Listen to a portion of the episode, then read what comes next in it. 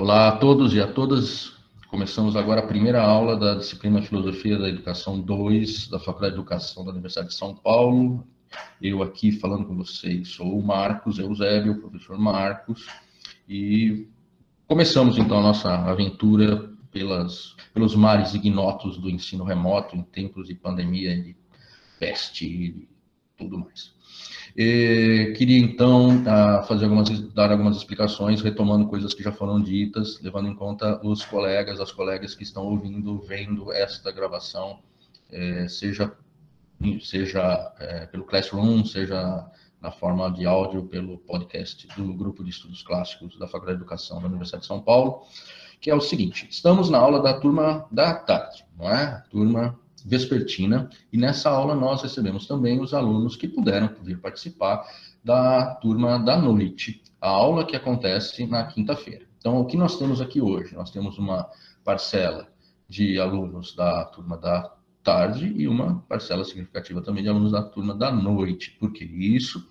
Vai acontecer um evento amanhã, quinta-feira, dia 17, às 19h30, um evento que nós organizamos, eu e o professor Cláudio Dal Bosco, da Universidade de Passo Fundo, né? Não, Suzane quer fazer descrição aqui da minha cara feia.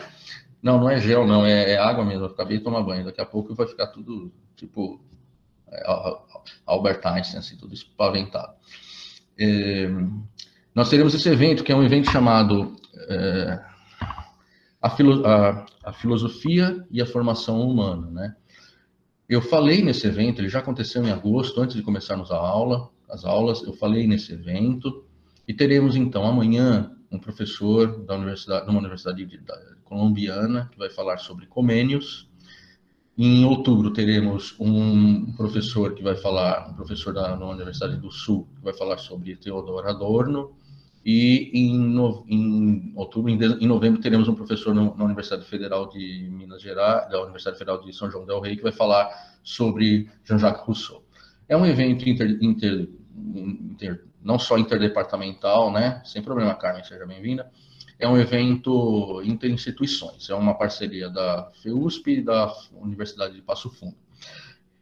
Eu convido vocês todos a assistirem esse evento. Eu vou passar os dados para vocês. E vocês, então, fiquem à vontade para assistirem ao, ao, evento. Vocês podem entrar utilizando o Google Meet.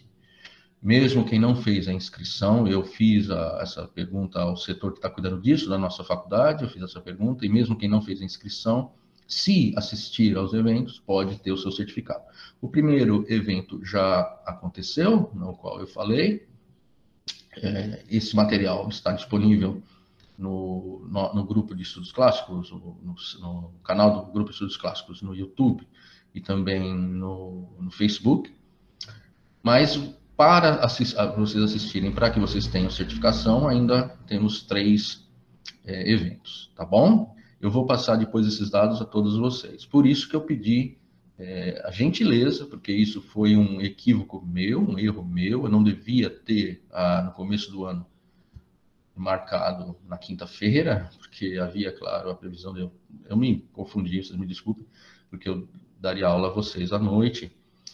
Por isso eu, para a turma da noite, é, vou apresentar também essa gravação, que seria só para a turma da tarde, vou apresentar essa gravação para a turma da noite e abrir lá um formulário no Google é, Formulários, que está disponível no, no Classroom, para que vocês coloquem dúvidas acerca dessa aula de hoje. Vocês quem, especialmente? Você que está ouvindo é, a aula não, não de modo síncrono, não agora conosco, você que está ouvindo a aula depois.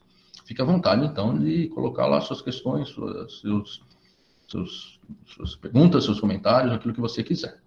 Tá bom? Outra coisa, retomo, é muito, muito importante que vocês utilizem o e-mail USP de vocês. É fundamental. Para o quê? Para que eu possa fazer os agendamentos, para que eu possa fazer, utilizar as funcionalidades do Google, eh, do G Suite. Né? Parece um podcaster. Oh, podcaster. É a minha, é a minha, a minha, a minha próxima profissão, ser um podcaster. Se, se ganhar dinheiro com isso, eu vou, tô lá. Então, eu, eu digo isso então, por favor, usem o e-mail USP, tá? Por favor, é muito importante que vocês façam isso.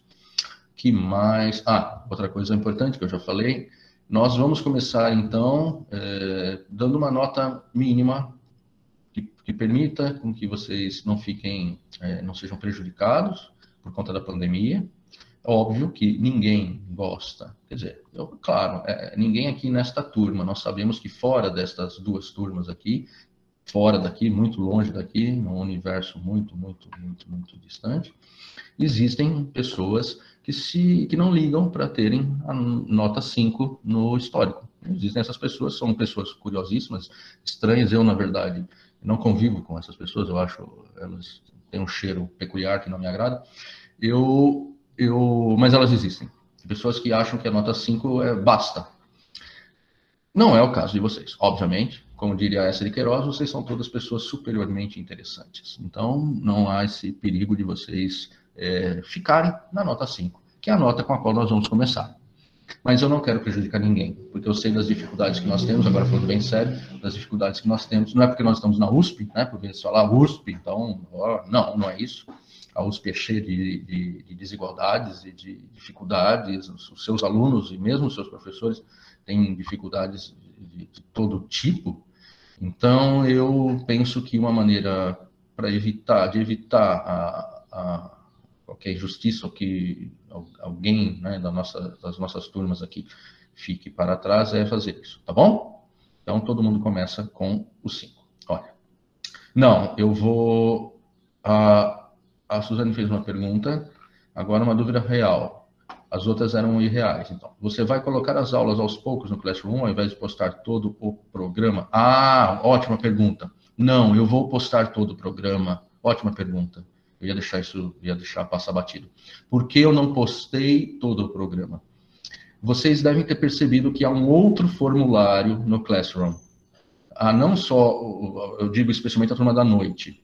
Turma da Noite tem dois formulários. O primeiro formulário é aquele que se refere a esta aula para os que estão assistindo ou ouvindo a aula em outro momento, que não o momento é, agendado. Mas há um outro formulário para a turma da noite, e, aí é, e há um mesmo, é o mesmo formulário para a turma da tarde. Ali, o que, que eu peço? Eu peço para que vocês me digam o que vocês já leram, o que vocês estudaram, se vocês é, fizeram filosofia 1, se vocês é, têm outra formação antes dessa, para quê? Eu não gostaria de apresentar um programa fechado. Na verdade, eu quase eu não faço isso mesmo quando eu dou aula, no passado, já distante, né, quando dávamos aula presencialmente, eu não costumo fazer isso. Eu gosto de ouvir um pouco, saber o que vocês já leram, o que vocês fizeram. Isso não quer dizer que eu não vá usar um mesmo texto. Eu posso usar mas sabendo que vocês estudaram aquele texto com o professor tal ou a professora tal, eu sei o enfoque que o professor deu, então vou tentar dar outro enfoque ou mesmo evitar aquele texto. Por isso que eu não apresentei o programa. Todo o programa vai ser apresentado na, no, na nossa próxima aula, teremos todo o programa já, a partir das perguntas é, que vocês responderem para mim, tá? Então eu preciso que vocês respondam essas, essas questões. Professor. Oi, Ana Carolina, diga. É Ana Carolina que está falando? Não, é Fernanda Perdão, Fernando. Oi, Não. Só uma pergunta sobre o andamento da aula. Você tá. programou para quanto tempo? Se for um intervalo? Desculpa a pergunta, é para uma organização pessoal aqui minha. Não, perfeito. Vou, vou falar disso também. É, Obrigada. Nada. Então, é isso. Vocês terão programa, mas eu dependo da, da, resposta de vocês. A Fernanda fez uma pergunta muito importante também, que eu... É, faço as perguntas, porque não, não, quer dizer que eu não pensei nessas coisas. Quer dizer apenas que eu esqueci de... Eu, talvez me esqueça de falar sobre elas. É, duração da aula. a nossa aula presencial vai das 14 às 17h40. Turma da tarde. Turma da noite vai das 19h30 às 23 horas. Este é o horário é, das nossas aulas, presenciais. O que eu pretendo fazer? Eu pretendo fazer, ah, não vou fazer isso, porque quem, quem aqui é da área de educação está trabalhando é, via videoconferência sabe o quanto é difícil e também é difícil para quem está assistindo. A minha ideia, Fernanda, é a seguinte: trabalhar das 14, turma, turma da tarde, das 14 até às 16 horas, comigo falando algumas coisas e com vocês fazendo é, perguntas no chat. E depois, eu respondendo essas perguntas no chat. Então, a, a, claro que vocês podem também fazer perguntas pontuais no, via, via aqui, o uso do microfone e da câmera, obviamente, claro. Mas a ideia, o modelo seria mais ou menos esse. Então, duas horas e depois eu respondo as perguntas. Esse material todo, aulas e perguntas respondidas, sobe para o para o Classroom, todo o material da aula. A minha ideia é essa. Porque é, eu penso que a gente consegue ter muito mais foco utilizando essa ferramenta, né, muito mais para o bem e para o mal, por isso que eu, eu penso que darmos aula das 14 até 17h40 seria muito complicado. Eu não penso dar um intervalo entre as, entre as 16 as, entre as 14 e as 16 é, horas, talvez, se for o caso, a gente faça um intervalo para voltar para a resposta das perguntas. Tá? E seria mais ou menos isso. Claro que nós vamos ajustando conforme formos tendo as aulas. Né? Depende muito de, de, tudo. Depende de como o texto seguir, de, das questões, depende de tudo isso. Tá? É, a... Obrigada, professor. Obrigada pela resposta. É, para a turma da noite, então, a ideia é que a gente vá das 19h30 às 21h30 e depois gastemos uma meia hora. Na verdade, eu, tudo bem para mim. Para mim, tudo bem. Eu, tá tudo bem, porque eu estou falando. Porque eu sou professor, eu gosto de falar e falo muito e vou embora. E se me deixar, eu falo até amanhã. É, é, tudo bem. Só que eu sei que cansa vocês. Eu não quero aborrecer vocês. Tá? Quem não puder assistir no horário vespertino, pode assistir à noite? Pode, só que há uma questão. É, não vai haver casamento perfeito, não vai haver encaixe perfeito entre as turmas. Então, eu recomendaria que você puder é, tentar assistir, obviamente, quando for melhor para você, mas levando em conta que não vai haver esse casamento perfeito. Tá? E outra coisa, eu fiz um classroom para noite e um classroom para tarde. Eu não vou misturar isso, porque se eu misturar, vai haver uma grande confusão depois, na hora de eu. Tanto para eu ter uma ideia da turma, porque uma coisa é trabalhar, uma coisa é estar tá à noite, uma outra coisa é estar tá à tarde. E na hora de eu estabelecer critérios de avaliação ou critérios de intervenção, eu preciso manter, para minha, minha saúde mental, digamos assim, na hora de tratar da, das turmas, eu preciso manter separado. Então, se você é da tarde e está estudando à noite, a informação talvez não case, mas é, tudo é conversável. Então, seja bem-vinda também, se você, é da, se você quer, quer ouvir a aula da noite, não tem problema nenhum. Mas leve isso em conta. A Suzane, outras perguntas que sempre aparecem você falar para quem está aqui ouvindo e depois, vai cobrar presença? Ótima pergunta, ótima. Vai cobrar presença, controlar visualização das aulas, qual é o seu estilo de avaliação? Como é que vai ser? Eu vou cobrar presença, é aquilo que eu falei no texto que eu deixei no, no Classroom, no mural. Como que eu vou cobrar a presença? Para a nota. Como eu vou cobrar a presença para a nota? Eu vou cobrar a presença verificando a, a existência de vida inteligente em algum momento aqui. É? Se o aluno ou aluna nunca se manifestou, eu dou por barato que ele não, não participou na, da, de nada. Ah, mas você vai fazer chamada? Vou. Como é que faz chamada? Ah, o sistema de tecnologia da informação da USP desenvolveu um, uma rotina, um algoritmo, que funciona da seguinte maneira. Quando terminar esse encontro, eu vou mandar o link do nosso encontro para um outro link, e esse link é uma máquina, não é ninguém que está fazendo isso, é, gera uma lista de presença. Eu saberei quem entrou, quem saiu, quando entrou, quando saiu, quanto tempo ficou, quanto tempo não ficou. Isso, isso me dá o quê? Me dá apenas a informação de que, por exemplo, a, a, a aluna tal, o aluno tal, estava logado aqui na, no Classroom. Você pode logar e pode sumir no mapa. Então, por exemplo, a Cauane. Vamos ver se a Cauane está conosco.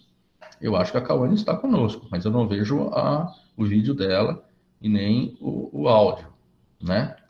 É, vamos esperar a Cauane. Cauane, você está aí, Cauane. A Cauane está conosco, né? Ah lá, estou sim, olha só que bacana. Ah, muito bem, Cauane, gostei do seu, do seu caráter assertivo na hora de responder. Muito bem, isso aí. É, então, você já deu mostras que está conosco. E tem uma coisa assim, eu gravo muito o nome dos alunos, né? Tem a famosa lei de Murphy da vida universitária, que é, é Nunca permita que o professor descubra seu nome. Nunca permita que o professor descubra seu nome. Bem, aqui o nome de vocês aparece a toda hora na minha frente aqui. Olha lá, Suzane Bag, é a prova disso, exatamente.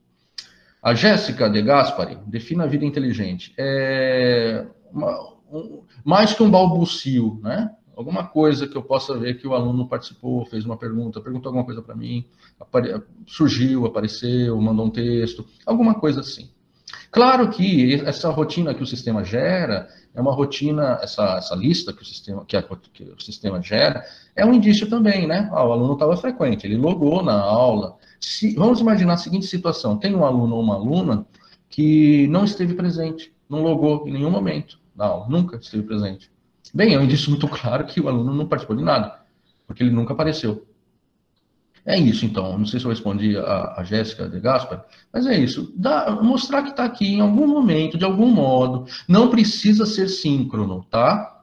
Não precisa ser síncrono, não precisa ser na hora da aula, porque a nossa, o nosso grande esforço é, nosso grande esforço é, é evitar a, a, as dificuldades que surgiriam se fosse síncrono. Né? A, a, Ana Carolina falou: Olha, vou desligar a câmera porque somos em quatro aqui. Vamos imaginar a situação em que você teria o tempo de livre, o tempo livre para estudar, se você estivesse na, na sala de aula. Na sua casa não dá, porque, sei lá, tem mais gente lá estudando, agora teu filho está lá com você, não está na escola. Como é que você vai fazer? Você vai conseguir talvez ouvir a gravação dessa conversa nossa à noite, quando todos forem dormir. Eu não posso exigir a sincronicidade. Ao mesmo tempo, eu quero dar essa aula no horário em que ela aconteceria, para dar um mínimo de mínimo de normalidade, um mínimo de rotina, um mínimo de previsibilidade para os nossos encontros. Eu estou falando para vocês aqui coisas que eu falaria é, na sala de aula, do modo como eu falei na sala de aula. Então, marca, saber que vamos nos encontrar sempre nesse horário dá um certo ar de familiaridade ao que tínhamos antes, que nos preserva um pouco, eu penso, da, da, da, completa falta de parâmetros que estamos vivendo. Então é isso, é assim que eu vou, vou fazer. Qual é o meu estilo de avaliação? Eu vou apresentar para vocês depois do programa, tá? Eu já tenho lá uma atividadezinha que é fazer o, o questionário, é responder o questionário, mas eu vou pensar melhor a partir das respostas que vocês me derem.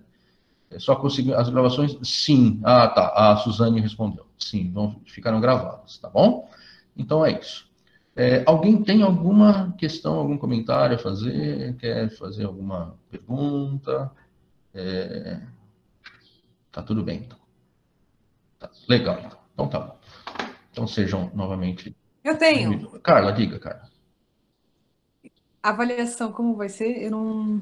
É, eu, eu, eu falei agora para a Suzane, que me perguntou no chat sobre avaliação. Eu, eu espero. Nossa, professor, desculpa. Não, não, isso é normal. É, eu espero a resposta de. Eu espero a resposta de vocês ao questionário para eu poder pensar na avaliação. É, quando, eu penso, quando vocês responderem o questionário que está no sistema, você ainda não viu, Carla, porque você não teve acesso ainda ao, ao Classroom. Mas tem um questionáriozinho simples, uma anamnese ali, para eu ver como é que, o que vocês já leram e tal. Aí eu vou pensar o programa. Ao pensar o programa, então, eu vou pensar na avaliação. Sem, sem saber como vai ser o programa, eu não posso pensar na avaliação, não sei como é que vai ser a avaliação. Certamente vou utilizar os recursos aqui que a gente tem no, do G Suite, no sentido da forma, né, do, do, dos encaminhamentos. Mas como que vai ser, eu preciso ter antes o programa. E para eu ter o programa, eu preciso que vocês respondam o questionário para mim. Tá bom? Eu penso que essa situação toda é muito complicada, mas ela também pode ser muito boa se nós estivermos abertos a perceber, a notar as possibilidades que esses recursos nos dão. Nós. É, eu só perguntei isso, professor. Diga, cara. Diga. Eu só perguntei isso porque eu estou tendo uma é, aula todos os dias, né? De uhum. tarde e de noite, porque eu quero concluir esse semestre da faculdade, tá. né? Sim. E. Deixa eu falar, olha. E, Olha, Nenê. Ah, minha... Eu lembro dele. dele. Ah. Tudo bem? Ah. A minha preocupação é a quantidade de trabalhos que eu já tenho para fazer só e ainda nem chegou sexta-feira. Não, fica tranquila. Eu, eu vou, tá. eu vou, eu, do mesmo modo que eu começo com então, cinco, eu vão levar isso em conta também. Eu não quero que ninguém se enlouqueça. Obrigada. Eu também não quero enlouquecer. Eu não quero que isso seja um sofrimento. a mais do sofrimento que nós já temos. Ah, mas ninguém teve nada na minha família, ninguém sofreu nada. Bem, mas é, essa, essa situação se abateu sobre nós, né? E mudou a nossa vida, os nossos afetos, a maneira como a gente se relaciona. Então, vamos tentar passar por essa situação da melhor maneira possível. É uma situação de guerra, uma situação atípica, uma situação completamente fora de qualquer parâmetro. Eu não quero, eu não tenho nenhuma, vou ser bem sincero para vocês, eu não tenho nenhuma expectativa de cumprimento das coisas assim super é, assim, ah, não, vamos fazer de tudo para manter o nível. Claro, eu vou dar minhas aulas, eu vou falar, eu vou dizer o que eu sei dizer. Não sei se é bom o nível ou não, mas eu vou fazer aquilo que eu sei. Acho que vocês farão mesmo, dentro das possibilidades de vocês, eu confio nisso. Mas, assim, eu não vou com nenhum ar de. Sei lá. Eu não quero nem ser herói, nem ser mártir. E não quero que vocês sejam também. Então vai dar tudo certo no fim. É, você está aqui é uma pergunta complexa, ainda mais uma aula de filosofia. Descontrair, porque falar dessa situação é ainda bem difícil. Você está aqui, você teria que definir, né? Nós teríamos, né, Cláudio, definir o que quer dizer você, o que é isso, o que é isso, afinal. Quem sou eu? É? Quem é você? Você existe? Talvez não, vocês sejam projeções na minha mente aqui. Está, o que é estar? A língua portuguesa tem uma característica muito curiosa, ela tem dois verbos, né, para indicar uma condição, uma condição de ser, a condição de estar. Isso é um refinamento é, filosófico da nossa língua, muito, muito, muito interessante. Aqui, aqui, o que é o aqui? Olha só, o que é o aqui? Eu estou aqui, mas eu estou aqui para vocês? Eu estou aí no aqui de vocês ou não? Vocês estão no meu aqui? Eu estou aqui e você está aí, né, Marcos? Então, é, então, não, eu não estou aí. Mas você está no meu aqui, você está aqui. Notem, notem, já estão pirando aqui, já estão ficando malucos. Igual o aluno meu, que, que o, o, o, Carlos conhece, o Edson, meu orientando, o Edson, que me, me deu uma, ajudou a dar uma oficina aí. Com, e aí ele, por e-mail, eu falei, Edson, você não entrou ainda no. Você não entrou ainda no, no Classroom, no nosso encontro, Edson? Eu pelo WhatsApp, Edson, daí ele, eu já estou lá. Aí essa construção, essa, essa, essa construção gramatical fez com que eu ficasse pensando bastante. Eu já estou lá. Ele deveria dizer, eu já estou aqui, mas ele não poderia dizer aqui, porque eu iria pensar que ele não estava lá.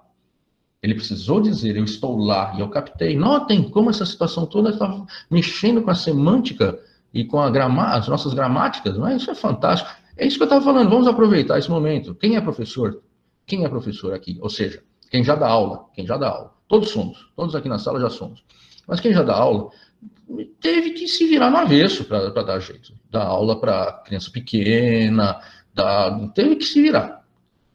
Quem não é professor, quem vai ser ainda, ou seja, quem não está trabalhando ainda na área de educação, tem uma chance enorme de experimentar coisas, experimentar ferramentas que, sejamos sinceros, de outra maneira nós não experimentaríamos, porque somos muito conservadores e achamos que isso é, de algum modo, se vender as facilidades do capital, ou qualquer coisa do tipo, do EAD horrível, EAD terrível, ensino remoto é terrível. É, ele é ruim, mas ele também é bom. Por exemplo, como eu já falei para vocês, estou aqui com uma camisa mais ou menos que tem um botão quebrar, caído aqui, então eu não poderia ter ido dar aula com essa camisa, porque falta um botão.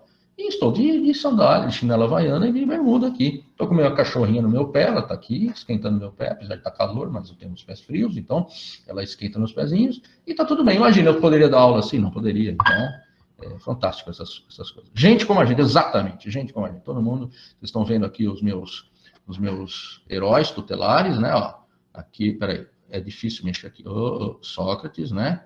Wittgenstein, Jean Paul Sartre, Friedrich Nietzsche, Foucault, mais ou menos, não gosto muito de Foucault. Esse aqui, francamente, não sei quem é, eu acho que é o Lacan, Karl Marx e esse aqui, o grande Immanuel Kant. Eu gosto desse aqui, Gosto muito desse aqui. Gosto desse aqui. Gosto desse aqui. Gosto desse aqui. Gosto desse aqui. Mais ou menos assim a minha filiação filosófica. Pois bem, vamos lá então, minha gente, vamos começar. Eu pedi para vocês é, lerem um, um texto que eu eu deixei para vocês no Classroom. Eu vou entrar agora no Classroom e aproveitando, vou mostrar né, como é que funciona como é que funciona o Classroom? Para o pessoal que, que, por acaso, creio que nessa altura do campeonato todo mundo já utiliza o Classroom, talvez alguns dessa turma utilizem o utilizem o, o e-disciplinas. Eu vou tentar, vamos ver se funciona. Eu vou tentar espelhar minha tela, mas como eu dividi a tela em duas, vamos ver como é que, como é que vocês veem a tela. Ok, vocês vão ver a tela dividida em duas, tal como eu espelhei. Talvez eu diminua. Ah, eu, talvez eu faça o seguinte: eu diminuo aqui, minimize a tela do Google Meet. Isso implica que eu não, eu não verei nada que, que esteja no chat. E peço então para Carla, que é a minha monitora da tarde, ou para o Carlos, que é o monitor da turma da noite, que me avisem, ou vocês mesmos precisam falar, porque eu não vou ver. A Ana, Ana, falei Carla? Não, Ana Carolina. Sei lá, tô, desculpa, Ana, estou trocando seu nome. Carla e Newton, acabei de convidá-los pelo e-mail, uso de vocês. Ótimo, ótimo, perfeito. Obrigado, Ana Carolina. Então, eu vou aqui compartilhar a tela. Vamos ver se já estão vendo. Ok, já estão vendo. Agora eu vou minimizar esta tela aqui. Filosofia da educação, tarde. Filosofia da educação. Não, filosofia da educação, noite. Filosofia da educação, tarde.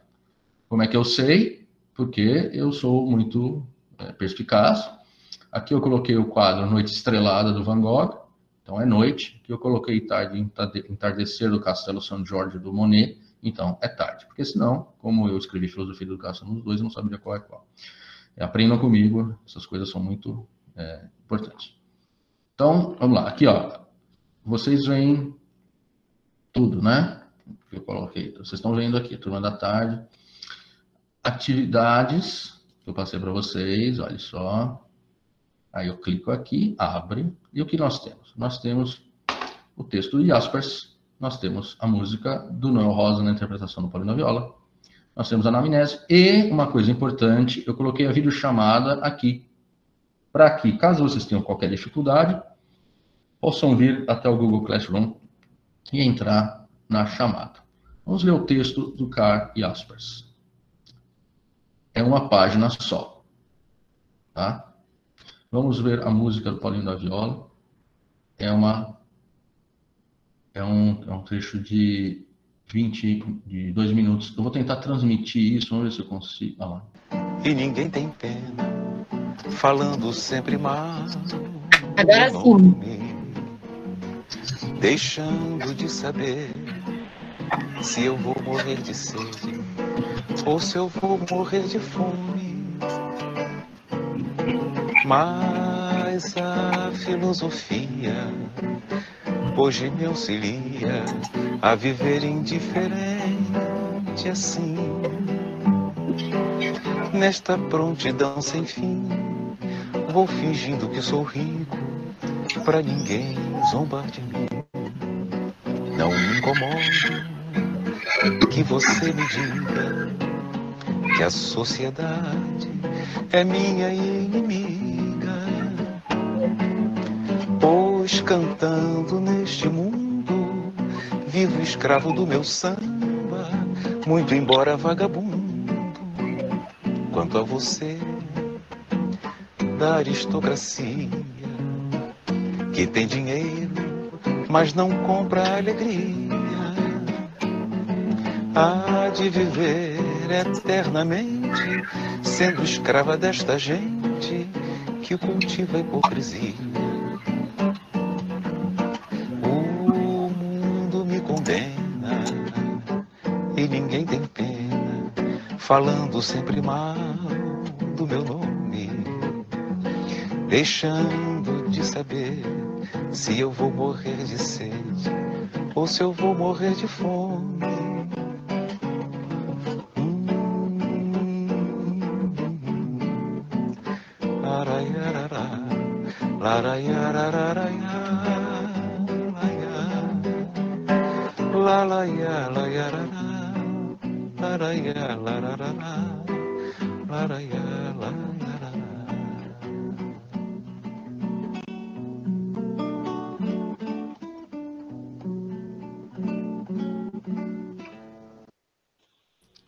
Obrigado, então, Suzane.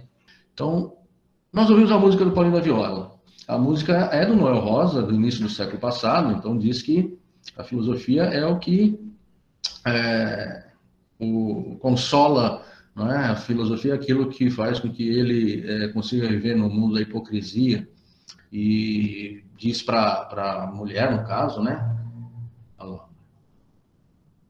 Não ocorreu delay, é, pode ser. É, tentei diminuir isso, né? Porque são diferentes conexões. Então, e a filosofia é aquilo que faz com que ele seja capaz de viver né, junto da hipocrisia das pessoas, mesmo sem ter dinheiro e tal. Ah, notem, aí aparece o termo filosofia. A ideia de que a filosofia é alguma coisa que facilita ou que permite a vida. Vocês estão vendo a minha tela? Vamos por aqui. Filosofia, Noel Rosa, letra. Vamos ver aqui. Vocês estão vendo minha tela, não é? Vou aumentar ali a letra, que talvez esteja para vocês. Olha só, o mundo me condena. Vocês veem? Vocês enxergam bem? Tudo bem? Sim, sim, sim. O mundo me condena, ninguém tem pena, falando mal, deixando de saber como eu estou, se eu vou morrer de sede de sol. A filosofia me auxilia a viver indiferente. Então, olha só, a indiferença. Viver indiferente. Vou fingindo que sou rico, vou fingindo, então a filosofia ela faz com que se viva indiferente, faz com que ele finja, para que ninguém zombe de mim, né? Ele vive de algum modo, então, escondido. Não me incomoda que você me diga que a sociedade é minha inimiga, a filosofia, de algum modo, o coloca em inimizade com a sociedade, ele associa o, samba à, filosofia. Quanto a você da aristocracia, ele está dizendo, né, a, a, ele tá dizendo, escrava, então é, ele se dirige a uma mulher, ela, da aristocracia, é escrava da hipocrisia, não é só uma rima, é, digamos, dada pela, pela gramática, aqui no final do, da palavra, mas também dada pelo, pelo sentido de oposição entre a aristocracia e a hipocrisia. Então, filosofia aparece aqui de que maneira? O que, que nós poderíamos é, tirar da maneira como a filosofia é apresentada aqui, na música do Noel Rosa. Alguém diz alguma coisa? Silêncio das catacumbas. Eu posso falar, professor. por favor, eu não sei quem é que está falando. Sofia. Sofia Teruel. Diga, Sofia. Me parece que, pela letra da música, ele aponta a filosofia como uma forma de sobreviver no mundo hipócrita cheio de desigualdades. Ok. Sim, uma maneira de sobreviver. A gente pode, você concordaria se eu dissesse que nós é, podemos chamar a filosofia também de um modo de viver? Você falou maneira de sobreviver. Um modo de viver, um modo de estar no mundo. Né? É um modo. Faz sentido para você? Sofia? Faz sim. Então, um modo de estar no mundo. O modo dele estar no mundo é o modo em que a filosofia o auxilia a viver indiferente. É... Ele, vou fingir que sou rico para ninguém zombar de mim. Fingir que é alguma coisa para ninguém zombar de mim, de algum modo, é se esconder, né? Tem um filósofo muito famoso, todo mundo já ouviu falar dele, chamado René Descartes. E ele tinha um motto, ele tinha um lema na vida, um slogan, que, é, tem, que, que se diz assim, em latim, larvatus prodeo, Larvatus prodeo. E quer dizer o quê? Mascarado, eu avanço. Avanço mascarado. A larva, o termo larva quer dizer máscara, né? Quer dizer algo que está escondido. Então, larvatus prodeu. Eu avanço mascarado. E ele é um, um grande filósofo. A ideia de que você vive uma vida, é, você vive de um certo modo junto dos outros, mas levando uma vida que esconde certa, certa certa condição sua, ou que te protege de algum modo, é, estaria presente, sim, na definição da filosofia. Por que, que o aristocrata, por que, que a moça aqui, que, a quem ele se dirige, digo que é uma moça porque ele chama, a chama de escrava da sargente, por que, que a aristocracia aqui cultivaria a hipocrisia? Quem diz alguma coisa sobre isso?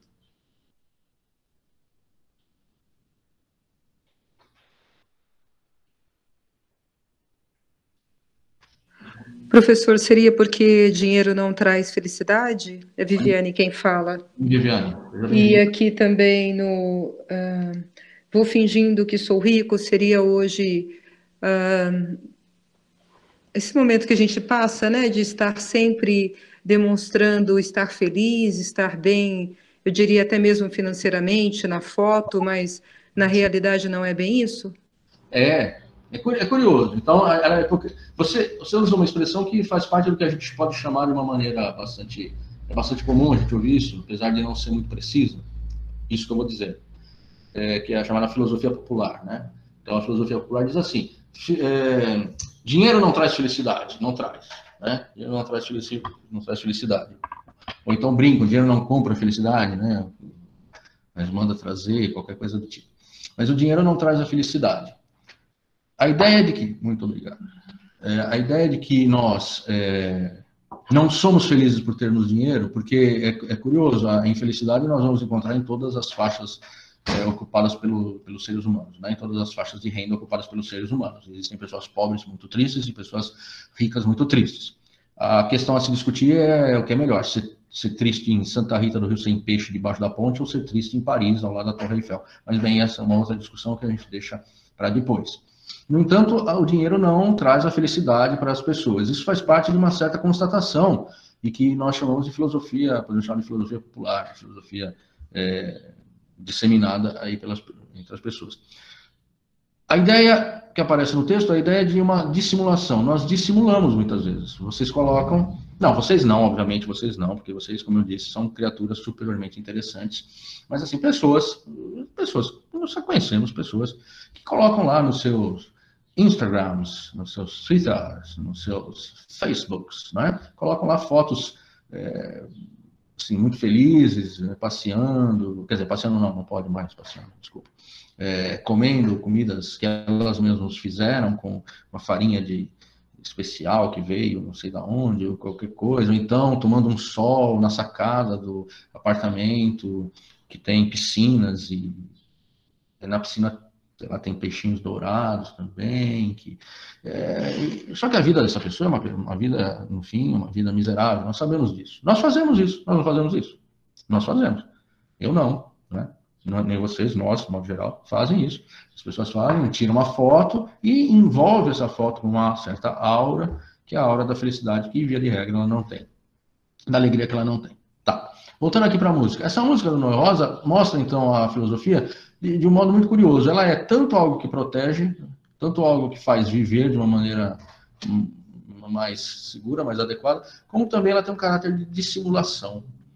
Né? O filósofo é dissimulado. E lembre da frase que eu que eu que eu citei. Eu vou escrever aqui como é que se escreve, como é que é a frase, né, do, do nosso amigo René Descartes, cujo lema na vida era o seguinte: Descartes, René Descartes, o lema na vida era Larvatus prodemo. Larvatus prodemo. Viver assim, olha lá, a Ana Carolina, professor acha que a hipocrisia também está na ideia da escravidão exigir certos tipos de trabalho e todas as pessoas praticavam no modelo de riqueza o sambista se recusa a tudo isso. Exato, muito bem lembrado, muito bem lembrado, é isso também. Agora, a, a, obviamente, a música do Noel Rosa é um samba, né? um dos primeiros sambas, o grande Noel Rosa, um grande compositor. A música do, do, do, do Noel Rosa é isso, é um samba, ok? É um samba, não é um tratado de filosofia, não tem nada a ver com, com a ideia de uma filosofia acadêmica. Agora, vamos agora, então, é, ao, ao texto do nosso, do nosso caro autor é, Jaspers. Seja a filosofia o que for, está presente em nosso mundo e a ele necessariamente se refere, Certo é que ela rompe os quadros do mundo para lançar-se ao infinito, mas retorna ao finito, para encontrar o seu fundamento histórico sempre original. Obrigado, Gabriel. Filosofia está no mundo e se refere ao mundo. Ela está presente no mundo. Ah, mas o que é filosofia, professor? Nós não sabemos ainda, tá? Nós não sabemos ainda e eu pediria que vocês deixassem um pouco de lado as definições que, que vocês receberam na, das aulas, não porque elas sejam erradas, ao contrário, mas porque, como nós vamos ver daqui a pouco, existem várias definições de filosofia. E eu quero apresentar, eu quero conversar com vocês sobre uma, uma delas que para mim é a que funciona melhor. Então, vamos deixar um pouco de lado as definições que recebemos. Seja que ela for, está presente no mundo. Ela está tão presente no mundo que aparece num samba eh, de Noel Rosa, eh, um samba, ou seja, uma música em língua portuguesa, feita aqui meio que na periferia do mundo ocidental. Né? Ela rompe os quadros do mundo para lançar-se ao infinito. Ela está no mundo, mas ela lança-se ao infinito. Esse infinito nós ainda não sabemos ao que se refere, né? mas retorna ao finito para encontrar seu fundamento histórico sempre original. Rompe os quadros do mundo, vai, vai ao infinito, retorna ao finito. O que nós temos então é um movimento de ida, de volta, um movimento de avançar e recuar, um movimento de descer e de subir, um movimento de se apresentar e de se esconder. Aqueles, aquelas que conhecem, já leram, eu acho que todo mundo aqui no nosso encontro já deve ter lido, uh, ou pelo menos conhecem, a famosa Alegoria da Caverna, escrita na, por Platão, presente na República. Vocês devem lembrar que aquele que sai da caverna, ele sai da caverna, por algum motivo, ele sai da caverna, e depois ele faz o quê? Quem pode me responder? Ele busca pela liberdade. É. Por favor, Henrique. Ah, tudo bem, obrigado. Uh, então, eu, eu, tinha lido o texto antes, eu também acabei pensando no Platão. E aí, Ótimo. só que eu não pensei no mito da caverna, eu pensei no mundo inteligível e no outro mundo que eu esqueci o nome, porque eu li faz muito tempo. Mas, uh, eu acho que quando ele sai da caverna, ele está buscando justamente o princípio da filosofia, de compreender a liberdade dele enquanto um, um ser humano, enquanto uma pessoa. Exato. Mas, Henrique que falou, né? Notem, eu não eu estou vendo a tela aqui do texto, não vejo vocês. Então. Sim, foi eu. Se vocês fizerem observações no chat, eu peço para os monitores me, me, me, orientarem, porque eu não vejo vocês. Esse é um problema que eu ainda não consegui resolver direito. Talvez utilizando um outro computador, que é o que eu vou fazer provavelmente no próximo, no próximo encontro. É... Vamos lembrar da, da alegoria da caverna. O sujeito está lá e ele está no mundo sensível. Que você não lembrava, Henrique, é o mundo sensível. Ele está no mundo sensível e ele sai do mundo sensível na direção do mundo inteligível. Ok. Ah, mas o que quer dizer isso? É, por hora não importa muito. Mas ele está no fundo da caverna, ele sai do fundo da caverna, sai do meio da caverna, sai da caverna e vai para fora da caverna. Quando ele, então, ele, ele vai lá para fora, ele vê as coisas e o que ele faz depois? Aqui, aqui, eu, aqui eu quero ver um paralelo. Alguém ia falar, junto do Henrique, e gentilmente deixou o Henrique se, se manifestar. Quem era? É, é, eu ia dizer. Ah, também é Perdão, Giovana. Mas vai primeiro, Vi. É, perdão. Eu, eu arriscaria dizer que ele tenta buscar quem está na caverna. Isso. Tirar os quem ficou na caverna. Eu ia dizer isso. Isso. Olha Exatamente só. o que eu ia dizer também. Que ele, ah, é? que ele chama os colegas para ver, ver o que ele viu. Isso, exato. Então, Vamos juntos, Giovana. É isso aí, Giovana. É Giovana e Viviane, né? Eu, eu se eu guardei bem os nomes, porque, como eu falei, não estou vendo. Exato, ó. A filosofia, ela rompe os quadros do mundo para lançar-se no infinito, mas retorna ao finito, no seu fundamento histórico sempre original. Ela sai, de algum modo, procura, vamos pensar na metáfora, é uma metáfora, ou melhor dizendo, rigorosamente, é uma alegoria, por isso tem o nome Alegoria da Caverna. É uma história que é contada para falar sobre outra coisa. Ela, uma história que conta algo, mas esse algo que ela conta se refere a algo fora da qualquer coisa fora da história, se refere a outra coisa. Então, uma alegoria. Na alegoria, o sujeito desce até a caverna, perdão, o sujeito sai da caverna e lá, mas ele não fica lá fora. Ele volta. Ele volta, como vocês bem disseram, volta para encontrar novamente quem está lá na caverna. Esse é o filósofo. Podemos dizer então que se este é o filósofo, esta é também a, a este é também o movimento da filosofia. Eu estou no mundo, mas eu me lanço para fora do mundo. Eu estou no mundo e me lanço para um ponto de vista, eu procuro um ponto de vista privilegiado em relação ao mundo. Um ponto de vista que podemos chamar, utilizando uma expressão que eu gosto bastante, o ponto de vista do olho de Deus. O ponto de vista do olho de Deus. Deus olha o mundo de um modo completamente é, não condicionado. Deus, o, olho com o qual Deus olha o mundo, esse olhar de Deus é um olhar não, não relativo, não é relativo a nada, é relativo apenas a Ele mesmo. Claro, Deus que eu estou falando aqui não é, não é Deus nenhuma religião, okay? é uma ideia de Deus, ou seja, um ponto de vista que enxerga o todo, o presente, o passado, o futuro e toda a realidade. Isso é possível? Isso é possível? Ou pelo menos é possível para nós, seres humanos? Não, não é. Mas a filosofia procura sempre esse ponto de vista. O ponto de vista que um filósofo, por exemplo, como Spinoza, Baruch, Baruch Spinoza, chamou de do, do sub specie eternitatis, sobre o ponto de vista da eternidade. Olhar o mundo pelo ponto de vista da eternidade, não do ponto de vista é, temporal ou circunscrito. Então a filosofia ela é algo bastante diferente das ciências e os seus resultados também são muito diferentes, porque o ponto de vista que ela procura ter é o ponto de vista incondicionado.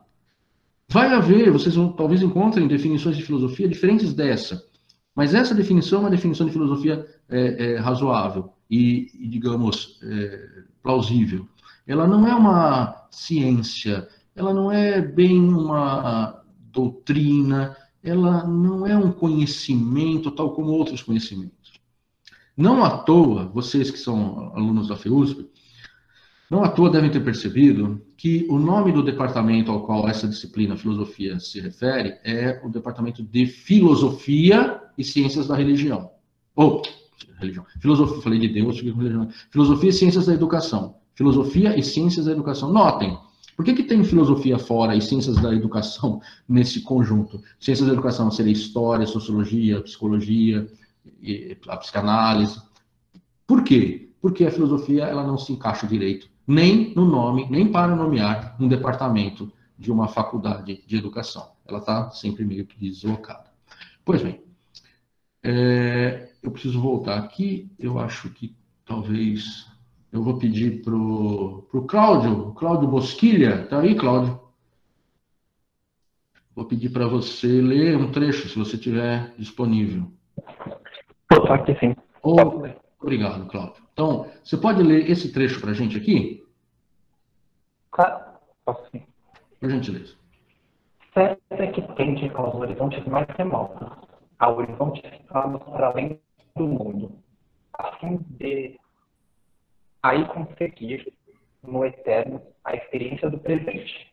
Contudo, nem mesmo a mais profunda meditação terá sentido se não se relacionar à existência do homem, aqui e agora.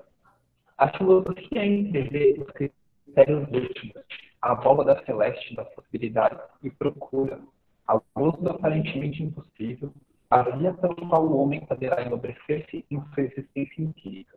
Isso, muito obrigado, muito obrigado. Aproveito para dizer, estou convidando vocês para lerem, por favor, é, não sintam isso como uma, uma obrigação, tá? Quem não quiser ler ou quem tiver qualquer dificuldade no microfone, fique à vontade. É apenas para que a gente tente minimamente é, emular o que aconteceria numa aula é, presencial. É, certo é que tem os horizontes mais remotos, mas mesmo mais profunda meditação não tem sentido se não se relacionar à vida do homem, à existência do homem, aqui e agora. Isso é importante. Essa é uma maneira de entender a filosofia também. Então, o que a filosofia é? Ela é uma atividade de reflexão, uma atividade, atividade de meditação, mas se ela não se relaciona à existência da vida do homem aqui e agora, ela não tem sentido. Esse autor que eu pedi para vocês lerem, esse trecho dele, Kai Jaspers, ele é um autor da chamada filosofia existencialista. Então, não é, não, não, não é surpresa que nós encontremos esse apelo. O que é a filosofia? A filosofia é a procura por um ponto de vista cada vez mais amplo, cada vez mais complexo, complexo cada vez mais universal, mas que volta sempre para o particular, porque é no particular que nós vivemos. Nós somos, nós não somos o ser humano, nós não somos a, nós não somos o gênero humano, né, ou a espécie humana. Nós somos, para a filosofia, o Marcos, o Cláudio, o Carlos, a Giovana, a Ana, a Carolina. Nós somos essas pessoas. Porque é para essas pessoas que a filosofia precisa dizer algo.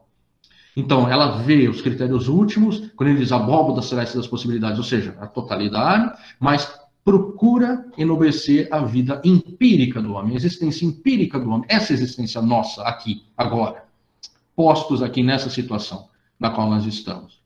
Nós podemos e devemos, diz a filosofia, refletir da maneira mais ampla possível, menos particular possível, menos específica possível, mas para que alcancemos os critérios de compreensão daquilo que nos acontece agora, nesse momento, porque a vida é única, é uma só e é única no sentido de ser absolutamente particular em cada um de nós. né? Aí vem essa outra, esse outro trecho que eu vou pedir para que a Suzane Bade leia para a gente.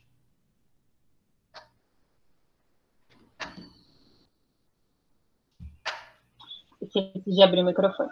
A filosofia se dirige ao indivíduo, dá lugar, dá lugar à livre comunidade dos que, movidos pelo desejo de verdade, confiam nos outros. Quem se dedica a filosofar gostaria de ser admitido nessa comunidade. Ela está sempre nesse mundo, mas não poderia fazer-se instituição sob pena de sacrificar a liberdade de sua verdade. O filósofo não pode saber se integra a comunidade. Não há instância que decida admiti-lo ou recusá-lo, e o filósofo deseja, pelo pensamento, viver de forma tal que a aceitação seja, em princípio, possível. Isso, muito obrigado. Filosofia, então, como nós falávamos antes, se dirige ao indivíduo. E dá lugar a uma comunidade daqueles que procuram a verdade. A verdade. Aquilo que é, a verdade. Eu quero saber aquilo que é. Né? Quem se dedica à filosofia gostaria de ser é, incluído nessa comunidade. Mas nós não temos muita certeza, aqueles que se dedicam à filosofia nunca têm muita certeza se integra ou não integra essa comunidade. Por quê? Porque há sempre a dúvida de se nós estamos ou não, de fato, olhando as coisas da melhor maneira. Há sempre a dúvida se nós estamos, de fato, num ponto de vista é, o menos parcial possível ou o menos enviesado possível. Isso é muito, muito importante na característica, na caracterização da filosofia. Filosofia é, eu poderia dizer até que a verdadeira filosofia é uma atitude de dúvida constante acerca das nossas próprias concepções. Elas é que precisam passar, antes de tudo, antes de todas as outras, pelo crivo da investigação. Nunca está absolutamente correto, eh, da, da, da, está absolutamente certo da correção da sua, do, do seu juízo. Por isso que não é possível, diz Jaspers, eh, que o filósofo eh, saiba, se integra a essa comunidade, porque não há instância que decida admiti-lo ou recusá-lo. Ou seja, não existe assim uma sociedade eh, mundial dos filósofos que dê carteirinha de filósofo para o sujeito e aí ele possa bater no peito e dizer eu sou filósofo. Ah, professor, mas tem a faculdade de filosofia. Bem, quem sai da faculdade de filosofia não é filósofo. Quem sai da faculdade de filosofia é um bacharel em filosofia ou um licenciado em filosofia. Eu dava aula em outras universidades e ia ter um evento e punham lá o meu nome e colocavam Marcos Tatá filósofo. E eu não aceitava falar, porque eu não sou filósofo. Quem diz quem é ou não filósofo é a história, depois de muito tempo. Então eu brincava que ser filósofo é um pós-mortem. Depois que você morreu, aí talvez te chamem de filósofo ou não. É uma brincadeira, por quê? Por quê? Porque até no imposto de renda tem lá um, um tópico, um, uma das profissões que é filósofo. Então você pode dizer que é filósofo. Mas não deixa de ser curioso pensarmos nesses termos. Porque se eu penso filó na filosofia, no filósofo, como uma profissão a qual eu posso é, aderir, então eu sou filósofo, porque eu sou formado em filosofia, sou um professor de filosofia, então eu sou um filósofo. É, é um pouco estranho, porque, primeiro, parece que eu rebaixei de algum modo a filosofia, porque se eu sou um profissional da filosofia, eu devo obedecer regras da profissão, que são regras, digamos, é, trabalhistas ou uma, regras que o meu empregador me, me, me, apresenta, e nem sempre a filosofia se sente bem diante dessas regras, ela também vai querer questionar essas regras. Se eu questiono essas regras enquanto um profissional, eu posso até ser considerado um, um profissional ruim. É, por outro lado, se eu penso a filosofia como uma, uma profissão, eu também restringo demais o que pode ser a mensagem da filosofia para todos os que não são, então, formados em filosofia. Essa é outra questão importante. De quem nós estamos falando aqui? Nós não estamos falando da filosofia dos filósofos. Nós não estamos dos filósofos no sentido é, técnico, da filosofia dos, dos formados em filosofia. A filosofia, ela vem, ela existe muito, mas muito antes de existir graduação em filosofia. A filosofia ela surge muito antes de existir faculdades que ensinassem algo chamado filosofia. Ela é anterior a tudo isso. É essa anterioridade que me interessa e que nos interessa. Eu, eu me dirijo aqui a professores, a colegas professores, colegas professoras, e não um público de estudantes de filosofia na faculdade de filosofia. Por isso é preciso ter em mente sempre o que a filosofia pode nos dizer a, nós que não somos, digamos, eh, profissionais da filosofia, mas profissionais da educação. Tá? Isso é, é bem importante. Mas, mas como se põe o mundo em relação com a filosofia? Há cátedras de filosofia nas universidades. Atualmente representam uma posição embaraçosa. Por força da tradição, a filosofia é polidamente respeitada, mas, no fundo, objeto de desprezo. A opinião corrente é a de que a filosofia nada tem a dizer e carece de qualquer utilidade prática. É nomeada em público, mas existirá realmente? Sua existência se prova, quando menos, pelas medidas de defesa a que dá lugar. Isso. Olha só, nós, os, os chineses, se, se, não é vero, é bem trovato, ou seja, se não é verdade, é bem inventado. Dizem que os chineses têm um ditado, é, ou uma maldição, na verdade, que eles lançam sobre quem eles não gostam, que é, diz assim, que você vive em tempos interessantes. que você vive em tempos interessantes. Nós vivemos em tempos interessantes, não é? Muito interessantes, é, infelizmente. E é tão curioso perceber, pelo menos eu percebo, quero ouvir de vocês, a conexão entre esse trecho de um texto que foi escrito na segunda metade do século passado, é para esse texto está no livro Introdução ao Pensamento Filosófico do, do Karl Jaspers, mas eles é um texto de conferências que ele dava na rádio alemã. Ele dava conferências de filosofia na rádio alemã, o que também parece estranho para a gente. Mas digamos, talvez tenha sido um antecessor dos podcasts aí de, de filosofia que existem, né? Bem, ele diz o seguinte: a filosofia, a opinião corrente que a filosofia nada tem a dizer, carece de qualquer utilidade prática, ela é nomeada, mas será que existe? Sua existência se prova, quando menos, pelas medidas de defesa a que dá lugar. Vocês se lembram do ministro da Educação é, anterior a este que está aí? Vocês se lembram dele? É, tem algum sinal de vida? Sim, sim, sim. É um sim, assim, apenas, sabe? É uma, é, uma pura ênfase, né? Do que ele está falando. Vocês se lembram que. É o maluco da chuva de chocolate. Exatamente, do, do, do Dançando na Chuva. No, do, é importante não esquecê-lo. É importante, exato. Tenham sempre em mente, porque ele voltará. Ele voltará. Ele, ele, ele estará aí em breve conosco se apresentando no, de novo. Então, notem, ele disse certa vez que não daria é, dinheiro para o pessoal das ciências humanas. Vocês lembram disso? Essa, digamos, essa tirada dele, meio que ele quis que fosse meio engraçado. Ele não daria dinheiro para o pessoal das ciências humanas e não queria que os jovens se dedicassem a estudar filosofia. Notem, isso é muito recorrente, isso acontece em todo lugar. O Jaspers está falando na Alemanha da década de 60, final da década de 50, começo da década de 60. E quando ele diz, ela, existe a filosofia, ela, ela se prova quando há defesa, quando ocorre a defesa dela. Então, a fala do ministro fez com que as pessoas escrevessem manifestos e abaixo-assinados contra ele, tal, tal, tal. Por quê? Porque, para a maioria das pessoas, filosofia nada tem a dizer e carece de qualquer utilidade prática ela não serve para nada, ela não serve para coisa alguma. Por força da tradição, ela é polidamente respeitada. No nosso caso, essa força da tradição e a polidez que respeitava a filosofia, mesmo acreditando lá no fundo que ela não servia para nada, mesmo desprezando-a lá no fundo, essa polidez foi posta de lado. Então, hoje, se pode dizer que as chamadas ciências humanas e a filosofia, talvez por ser a mais antiga de todas elas, é, possa ser nomeada para denominar todo esse amplo espaço de investigação, ela é, é objeto de, de, crítica, de perseguição. A filosofia não serve para nada, a não ser talvez para alguns, é, algumas pessoas mais radicalizadas, a filosofia de uma, uma, de um certo, de uma certa pessoa que se diz filósofo e que, que cria é, seguidores, tem criado seguidores uns tempos para cá. Então, a filosofia está aí. Ele está falando na década de, na década de 60, ó, a cátedras de filosofia nas universidades. Mas é embaraçoso. Por quê? Porque, no fundo, as pessoas desprezam a filosofia. Isso é verdade? Isso que eu falo é verdade? Faz sentido para vocês que a filosofia é desprezada, de modo geral? Sim, faz todo sentido. Sim. Né? É, é, não, não, se, não, não hesitem em, em se manifestar.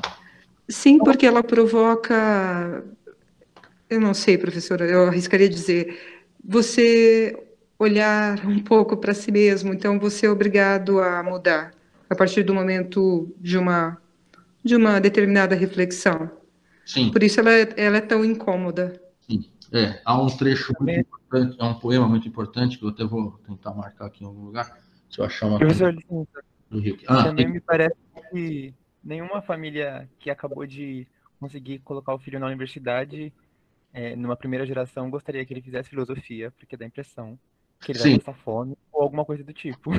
Sim. Não, exato. Deixa eu fazer. Eu vou, não, continue falando. É que eu vou tentar fazer uma coisa aqui um pouco diferente, porque eu, estou vendo vocês, eu estou apresentando. Fazer uma coisa diferente aqui. Tá, ó, eu vou fazer assim. Posso falar, então? Tudo bem? Quando falam que a filosofia é inútil, eu penso na arte, né?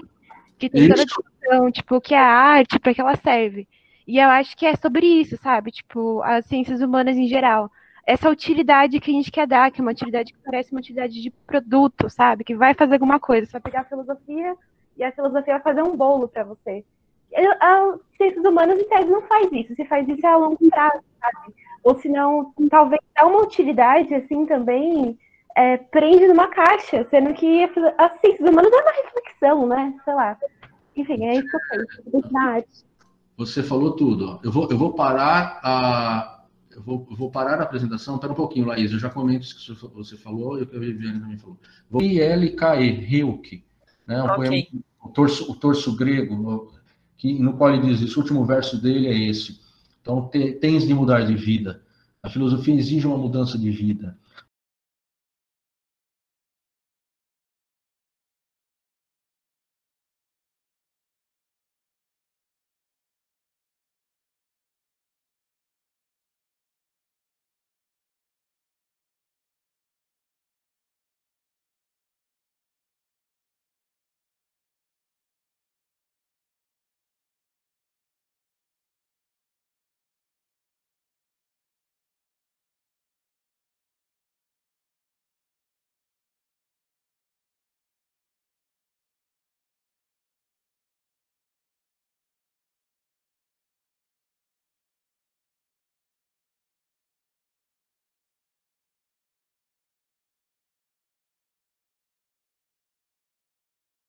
Essa mudança de vida não é uma mudança que precisa estar é, é, que é manifestada na mudança da- das condições da nossa vida concreta, no sentido de que você deixa de, de, de viver ou de agir é, necessariamente como você tem agido, mas é uma mudança na interioridade, uma mudança da maneira como eu julgo o mundo. não é? Para irmos um pouco mais rápido, eu vou ler aqui o trecho para vocês e pontuando algumas coisas, tá? só para irmos mais rápido, já que nós falamos bastante no começo desse encontro sobre as condições da aula e tudo mais. Né? Então, aqui é algo que nós ouvimos muito. Ó. Essa oposição né, à filosofia se traduz em fórmulas como a filosofia é demasiado complexa, não compreendo a filosofia, está além do meu alcance, não tenho vocação para a filosofia, não me diz respeito à filosofia. Aí diz Jaspers, isso é a mesma coisa que falar, é inútil o interesse pelas questões fundamentais da vida, as grandes questões da vida. É, não- se eu não me engano, talvez tenha sido o Gabriel, se eu não me engano, que falou que a um pai não iria, uma mãe não iria gostar que a primeira graduação, do, a primeira graduação da família, a primeira graduação do filho, o primeiro filho a fazer graduação, fizessem filosofia, né? Por quê? Porque vai, vai viver do quê, vai né, se virar com o quê? Novamente, é um conjunto de valores que rege aquilo, os nossos juízos acerca do que é bom ou mal nessa sociedade. Pensar nas grandes, nos, nas grandes questões da vida é algo que nós achamos que não deve ter lugar, via de regra, na nossa existência, porque é pensar sobre questões extremamente confusas ou abstratas ou abstrusas, questões que são muito bem resolvidas, por exemplo, com a religião. A religião funciona para dar essas respostas. Se eu tenho as respostas dadas pela religião, por que afinal eu vou me meter na filosofia? Então, ou então, se eu tenho qualquer resposta do ponto de vista político, se eu sou, eh, se eu considero que aquele político aquela figura política aquela pessoa, aquela, ou aquele partido, ou aquela, aquele pensador, ou quem quer que seja, ele já deu todas as respostas. Eu apenas sigo. Isso não é também fazer filosofia, ao contrário de fazer filosofia. É, é, e não existem assim, é, seguir um filósofo, seguir um filósofo em tudo que ele disse não é fazer filosofia, na verdade, é de algum modo se tornar um, um isso, um discípulo, um, um, um seguidor, um minion de, de, de, um filósofo. E não é isso que um verdadeiro filósofo, um verdadeiro pensador gostaria que acontecesse com o seu pensamento. Ele gostaria que o seu pensamento abrisse possibilidade para os outros de terem outros pensamentos, né? continuarem a pensar, avançar o pensamento, cada vez um ponto, naquele ponto de vista que eu falei, cada vez mais amplo, cada vez mais alto. Então, isso equivale a dizer que é inútil o interesse pelas questões fundamentais da vida, abster-se de pensar no plano geral para mergulhar no trabalho consciencioso, no capítulo qualquer de atividade prática, intelectual. Quanto ao resto, bastará ter opiniões, contentar-se com ela. Novamente, aquilo que nós falávamos desde o início. Não pensar no plano geral. Não pensar no plano geral é evitar a filosofia. Eu entro no trabalho consciencioso. Como eu que eu posso vender esses sabonetes da melhor maneira possível? De que, de que modo eu posso montar esta ferramenta ou este objeto da melhor maneira possível? De que maneira eu posso, e nós vemos muito isso acontecer, é, é, é, virou quase que uma peste, né? Essas é, coach, essas coisas, né? Que, ou então é, tais palestras motivacionais que vocês veem acontecer, nós vemos acontecer em todos os lugares. O sujeito vai lá na fábrica, na firma, na, na empresa, vai lá e diz para os operários, ou diz para os trabalhadores, ou diz para os executivos como é que eles devem ser para serem melhores pessoas, por exemplo. Né? Só que isso equivale a dizer a eles como eles devem ser para serem melhores profissionais. E, no fundo, essa motivação toda é para que eles produzam mais, para que eles, de algum modo, façam com que mais riqueza aflua para o dono da empresa e se considera isso algo muito bom, né? porque ensina as pessoas a serem mais produtivas. Nós ouvimos muito isso. Como devemos ser mais produtivos? Como devemos ser, digamos, mais eficientes no nosso trabalho? Como gerenciar o nosso tempo da melhor maneira possível para que nós sejamos capazes de produzir coisas com mais facilidade? Esse é o plano geral. A filosofia vai perguntar: por que diabos temos que produzir mais coisas? Ah, porque senão a riqueza não é produzida. Bem, mas a riqueza que é produzida, o que nós fazemos com ela? O que fazemos com a riqueza que é produzida? Ela traz o bem-estar das pessoas ou não? A vida que nós levamos é uma vida boa ou não, desse modo? Tem aquele, aquele verso famoso do poeta norte-americano, é, poeta, escritor norte-americano o, o Alto Whitman vai dizer que a maioria das pessoas vive em um desespero silencioso. Desespero silencioso. É, nós vivemos um desespero silencioso porque somos é, chamados a cumprir papéis e não nos ocupamos das grandes questões, dessas grandes questões que dão para nós o norte dessa para essas atividades que fazemos. Então, somos professores, certo? De que maneira eu devo ensinar matemática? Isso é importante? É super importante. É super importante. Como eu ensino matemática da maneira mais é, adequada e mais eficiente que seja para que meus alunos aprendam esse conteúdo? Isso é muito importante, é muito importante. Mas não podemos deixar de pensar para que eu estou ensinando matemática? Para o que eu estou ensinando história?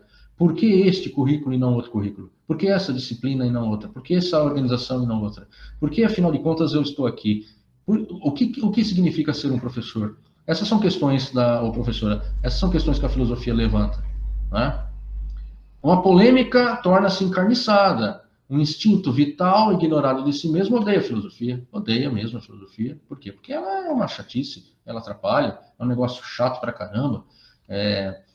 Eu tô lendo, tô lendo, não, perdão, eu comecei agora, muito atrasado, assisti uma série chamada The Good Place, que vocês devem conhecer e já devem talvez até mesmo ter assistido, em que é, questões desse tipo, questões da filosofia são colocadas de um modo muito interessante. Então, quem tem Netflix, ou quem ainda não assistiu, eu recomendo, é, são episódios bem curtos, é, The Good Place, a questão do, do juízo do juízo moral, né? como é que eu faço um juízo moral. E aí eu lembro, lembrei dessa, dessa série por conta dessa frase, um instinto vital odeia a filosofia, ela é perigosa, né? Se eu compreendesse, ele ia ter na minha vida, como já falar. já foi falado. Melhor é não pensar filosoficamente. Surgem então os detratores, aqueles que detestam a filosofia e querem substituí-la por algo novo e diverso. É, tem a ver com o que nós estávamos falando sobre o nosso ex-ministro da Educação. Ela é desprezada como produto final, final emendado em uma teologia falida. Uma teologia falida. Agora o que nós temos é apenas o conhecimento positivo, o conhecimento científico. Esse conhecimento que deve nos guiar. E nós não levamos em conta que estamos, de algum modo, fazendo filosofia da mesma maneira. Né? as proposições dos filósofos são ironizadas. Filosofia vê-se denunciada como instrumento de poderes políticos e outros. Se fala mal da filosofia. E aí temos aqui novamente, olha só, isso aqui é muito interessante. Temos novamente aqui essa essa atualidade do texto do do texto do, do, do Jaspers. Opa. E aqui, opa, Calma, eu vou, eu vou acertar o que eu quero fazer. Aqui. E eu queria é, pedir, vou pedir para alguém ler, vou pedir para para Carla. Carla, você está tá com um nenezinho aí que você consegue ler? Carla Santiago? Carla está aí? Então, Estou aqui, professor. Você consegue ler então esse, esse trecho aqui? Consigo. Por favor. Muitos políticos têm facilitado seu nefasto trabalho pela ausência da filosofia. Massas e funcionários são mais fáceis de manipular quando não pensam, mas tão somente usam de uma inteligência de rebanho. É preciso impedir que os homens se tornem sensatos. Mais vale, portanto, que a filosofia seja vista como algo entendiante. Oxalá desaparecessem as cátedras de filosofia. Quanto mais vaidades se ensinam, menos estarão os homens arriscados a se deixar tocar pela luz da filosofia. Obrigado, cara. Olha só, as pessoas, elas devem, elas devemos evitar que as pessoas se tornem sensatas. Eu não imaginei que fosse acontecer algo que aconteceu, que, que vocês é, conhecem também. Eu nunca imaginei que fosse possível, nos tempos de hoje, que houvesse algo parecido com uma com pessoas, um grupo de pessoas, associação, uma associação de pessoas que imagina que a Terra não seja redonda, mas plana. Ou seja, eu nunca imaginei que pudesse haver algo como uma pessoa terraplanista no século XX. É, ser terraplanista é ser insensato, é estar absolutamente fechado para a percepção do mundo, tal como ele aparece para nós. A filosofia, ainda que o texto do, do esse trecho do, do Jaspers termine como deixar-se tocar pela luz da filosofia, isso parece um pouco, digamos, exagerado e dá à filosofia um certo ar de, sei lá, potência superior, libertadora. Ela é apenas, ou deve ser apenas, a prática constante de se levantar dúvidas sobre aquilo que se pensa.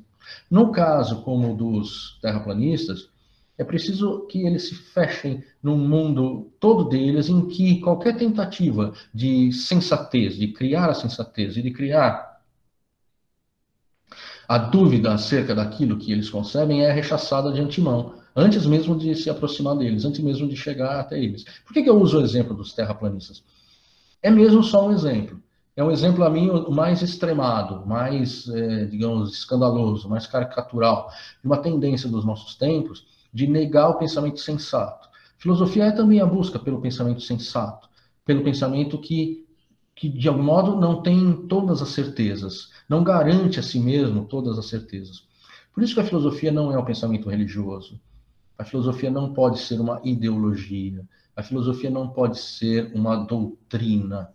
Pois, ainda que os filósofos tenham criado doutrinas e pensamentos, o que nos interessa na filosofia não, como, como do modo como eu quero apresentar para vocês, não é o pensamento de Platão, o pensamento de Kant, o pensamento da Judith Butler, ou o pensamento do, de, de qualquer filósofo, da Simone de Beauvoir, o pensamento do Montaigne. Não é o pensamento desses autores, dessas autoras, que nos interessa como se eles fossem dotados de uma verdade intrínseca que diz o que as coisas são O que nos interessa é o movimento que deu origem a esses pensamentos. Repetir esse movimento com os autores, então, repetir o pensamento de Platão junto de Platão, repetir o pensamento de Judith Butler junto com Judith Butler, pensar, repetir esse mecanismo, reencenar esse, esse, esse pensamento em nós mesmos, é isso que nos interessa. Pensar com esses autores para o quê? Para reatuar, né, no sentido aristotélico, fazer viver de novo, fazer acontecer de novo, a, a maneira como esse pensamento deu origem àquilo que foi pensado e que é a doutrina desse, desse filósofo. Claro que eu vou me basear em outro, um, um, claro que eu me baseio nos filósofos, mas eu não devo seguir um pensador tal como eu sigo um, um líder é, de partido, um líder político ou um líder religioso. Fazer isso com um pensador é de algum modo, uma pensadora, é de algum modo rebaixar o pensamento desse, desse autor ou dessa autora. Então, a, a, a, o que se pede aqui é que os homens se tornem sensatos. Se tornar sensato é pensar analisar os próprios juízos, os juízos dos outros, colocar em dúvida os próprios pensamentos, as próprias concepções, e também, de, certa modo, de certo modo, aprender a se maravilhar com o poder do pensamento. É, isso é fantástico.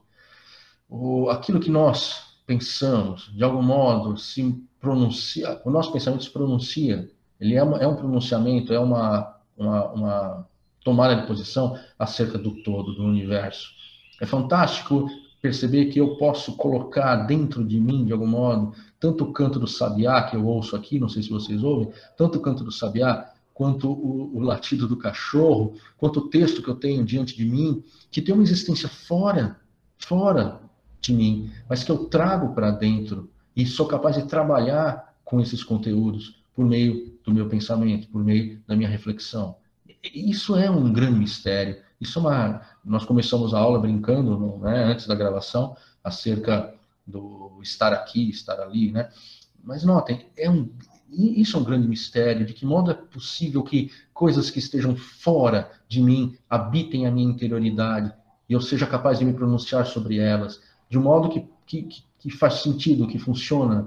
Essa conexão do ser humano com o mundo por meio da linguagem, do pensamento, isso já deveria nos maravilhar. Mas nós tomamos isso como algo dado e não nos encantamos com isso. E mergulhamos no que? No chamado trabalho consciencioso, no trabalho particularizado, sem nunca, ou quase nunca, olharmos um ponto de vista mais amplo, como as coisas se conectam, como eu mesmo sou posto no mundo. Tá? Assim, vamos terminando o nosso texto. Assim, a filosofia se vê rodeada de inimigos a maioria dos quais não tem consciência dessa condição de inimigos, né? Aí ele vai fazer algum, dar alguns exemplos, né? A autocomplacência burguesa, os convencionalismos. Os convencionalismos, as coisas são assim porque são assim pronto. O hábito de considerar o bem-estar material como razão suficiente de vida, gravem isso. O hábito de considerar o bem-estar material como razão suficiente de vida, ou seja, por que, que eu vivo? Por que, que eu faço tudo que eu faço? Eu faço porque eu preciso de dinheiro, tenho dinheiro para ter bem-estar material. Ninguém, que, ninguém aqui está negando que é importante ter bem-estar material. Ao contrário, todos talvez devessem ter bem-estar material para que pudessem se dedicar a pensar e a se tornar ainda mais é, humanos no sentido de fruir da cultura, fruir da experiência é, do pensamento, da experiência estética e tudo mais. Mas isso aqui, essa frase aqui, considerar o bem-estar material como razão suficiente de vida, quer dizer, o bem-estar material é a razão que basta para justificar uma vida. Esse pensamento, ele é tomado por nós hoje como uma verdade e está em todo lugar. Eu brinco, vocês já me ouviram falar disso, quem teve aula comigo já me ouviu falar, que nós, por exemplo, dizemos, é, ou ouvimos dizer no rádio, por exemplo, de, manhã ligamos o rádio e ali um repórter, um, alguém disse, o mercado acordou nervoso o mercado acordou tenso. Como se o mercado fosse um Deus, fosse um ser que não criado por nós mesmos, não fosse o resultado das nossas próprias ações. O mercado é o nosso Deus hoje. Se para, por exemplo, os medievais, Deus estava em todo lugar, esse Deus cristão, é, Deus católico, se ele estava em todo lugar e regia o funcionamento da vida dessas pessoas, Hoje, o que está em todo lugar é o dinheiro, é o mercado, é a economia. Notem, é óbvio que economia e o dinheiro são elementos fundamentais para uma vida boa, mas considerar apenas o bem-estar material como razão suficiente de vida, para o filósofo, para esse pensador, é um erro, porque a vida humana não se resume ao bem-estar material. Só que quando eu considero isso, quando eu digo que ter dinheiro é o suficiente, eu estou também sendo filósofo de algum modo. Nós vamos ver isso daqui a pouco. O hábito de só apreciar a ciência em função de sua utilidade técnica. A ciência como, como o que, que é a técnica? A técnica, para alguns, isso é errado, não é isso, mas para alguns a técnica é ciência aplicada. Então, tudo que é ciência e não, é, não tem aplicação prática, não vale. Notem o quanto que o, o, o governo é, brasileiro tem feito, na, especialmente na esfera federal, para diminuir o, o, financiamento da chamada ciência básica também. Vocês devem ter visto a movimentação da Sociedade Brasileira para o Progresso da Ciência e de outras instituições de defesa da, da, da, da ciência e da, da investigação é, lutarem contra essa concepção. Né? Sem ciência básica, sem essa ciência que parece não ter utilidade nenhuma, é, você não tem ciência no fim das contas. Né? O ilimitado desejo de poder, a bonomia, né? a autocondescendência dos políticos, o fanatismo das ideologias, a aspiração ao nome literário. Isso tem demais, hein? Aspiração ao nome literário. Mas a gente fala disso depois. Tudo isso proclama antifilosofia. E aqui vem o que é importante. E os homens não percebem porque não se dão conta do que estão fazendo e permanecem conscientes de que a antifilosofia é uma filosofia, embora pervertida, que se aprofundada engendraria sua própria aniquilação. O que, ele está dizendo aqui? Os homens, as pessoas, nós, vocês aí que estão me ouvindo, quando nós dizemos assim, ah, filosofia, que porcaria, tem aula de filosofia com aquele cara chato, ele fala pra caramba, fica lendo um texto, é, não aguento mais, eu quero dormir. Isso é uma filosofia. Isso que você está dizendo é uma filosofia. É uma antifilosofia, se coloca contra a filosofia, mas é uma filosofia que, se você aprofundasse, que você, se você parasse um pouco para pensar nela, teria que questionar, e, e, aí, como diz o texto, engendraria sua própria aniquilação, porque você colocaria questões acerca dessa sua própria convicção. Então, nós vivemos, segundo o autor, fazendo filosofia, de um modo ou de outro. Ele está chamando de filosofia aqui os valores que justificam a, a nossa vida. E que, mesmo quando não são pensados, estão aí e, ele chama de antifilosofia. Por quê? Porque se coloca contra o pensamento. Mas eles já são produto de um pensamento. Nós temos, nós, seres pensantes, produzimos essas concepções acerca do mundo a toda hora. Só que não questionamos essas, essas, eh, esses valores, esses juízos. Qual o problema? A filosofia aspira à verdade total e o mundo não quer a verdade total. A filosofia perturbadora da paz. verdade total. A verdade total não é de esquerda nem de direita. A verdade total, ela é só isso. A aspiração à verdade total é a aspiração a dizer aquilo que é. Que não está à esquerda, não está à direita, não pertence a uma religião, não pertence a um, a, a um, a um determinado autor, uma determinada filosofia. Ela, ela é o, o, que se espera obter ao final um percurso que, no fim das contas, não tem fim.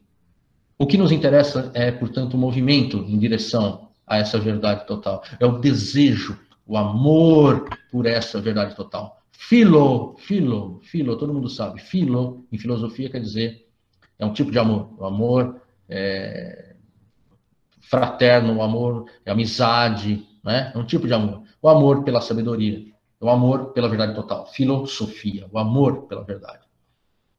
E por isso ela perturba a paz, ela atrapalha a paz. Tanto faz onde ela estiver. O filósofo, o verdadeiro filósofo ou a verdadeira filósofa, vai ser incômodo, seja qual for o regime, seja em qual situação política for, seja em qual ambiente for. Uma filosofia que não perturba não é filosofia. Ela precisa perturbar, ela precisa incomodar. Esse, esse é o caráter da filosofia. Incomodar. Porque senão ela vira doutrina, senão ela vira palavra morta, palavra posta no livro, ou então é, convicções que nós seguimos porque não queremos mais pensar. Aquele autor, aquela autora já deu todas as respostas para a gente. Quem se dedica à filosofia está procurando o homem, o ser humano. Escuta o que ele diz, observa o que ele faz e se interessa por sua palavra, por sua ação, desejoso de partilhar com os seus concidadãos do destino comum da humanidade. Isso porque a filosofia não pode, não se transforma em credo. Está em contínua, contínua pugna consigo mesmo, contínua luta consigo mesmo. A filosofia está em contínua luta consigo mesmo. Dito isso, voltando aqui, eu paro de, vou parar de compartilhar, para a gente poder conversar um pouquinho. São 4 e 10, né? Podemos conversar então um pouquinho sobre o que nós lemos. Eu não vi o chat, não sei se tem várias questões. É, eu vou. Ah, Ana Carolina já pôs de, Good Place. Ah, exatamente. Na verdade, o, o, o, Ted Danson, ele é o, o alter ego do Marcos Neira. Obviamente, todo mundo sabe disso. Ele tem essas duas profissões. É, o que me espanta muito é o, é o, é inglês dele, muito bom, né? É, a participação do Neira, exatamente. Eu, quando eu vi, falei, meu Deus do céu. E é o, é o professor Marcos Neira. Falem isso para ele, ele gosta muito, sabe? Ele fica muito contente. É, só que não, não só que não fica. Invocado. É, a Carolina teve que sair, tá bom, até quarta que vem. Acho o Neira parecido. Fernanda, professor, precisei me ausentar, tudo bem. Então, eu sei, tem criança, tem cachorro, tem gato, tem tudo. É, negar o pensamento sensato, afirmar a hipocrisia, porque os terraplanistas não abrem mão da tecnologia que vem do pensamento científico. Exato, Priscila. Vocês devem ter assistido na Netflix aquela série, não, não é uma série, é um documentário, né? Sobre os terraplanistas. Eu não lembro o nome agora, se alguém puder pôr no, no, no chat o nome da série, é muito interessante porque você vê uma pessoa com a cabeça absolutamente impermeável, impermeável às evidências.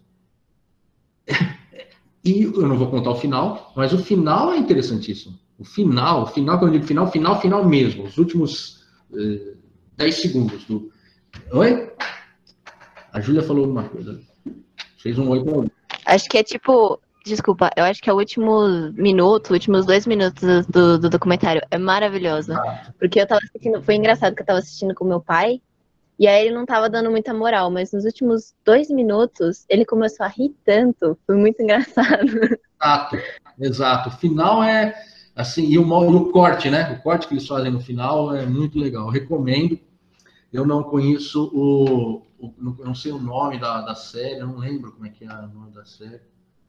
É... Fernanda, não, não foi chamada. Parece que toda hora não olha aqui, tal, a mão invisível. Você tá mão invisível? A mão invisível? Eu não sei o que é mão invisível. Que mão invisível, gente? É que você estava falando do mercado, que o mercado se sente. Ah, da mão invisível, é. Esse é, é porque, é, exatamente, eu pensei é, nas desculpas que as pessoas dão, por exemplo, quando a gente fala da pandemia, que as coisas têm que parar e tal, eles falam sobre economia, que não vai regular, a mão invisível, não sei o quê, que falam tanto disso, que, tipo, parece que é um Deus a parte de tudo que regula e a gente tem que viver em função da mão do invisível. Aí eu até ri, que eu pensei, é uma invisível. É isso mesmo, a mão, é, a, a mão invisível do mercado do Adam Smith, que não é tão invisível assim. Mas nós, porque nós olhamos para trás. Então a gente olha para trás e quando nós estudamos a Idade Média, por exemplo, aí a gente pensa assim, como é que os caras lá na Idade Média podiam acreditar nessas coisas, né? Como que eles podiam acreditar nisso? Como eles podiam acreditar nos, nos demônios? Como eles podiam acreditar que você devia, sei lá, é, não sei, é, teve essas práticas e que, e que e, e, nesse Deus.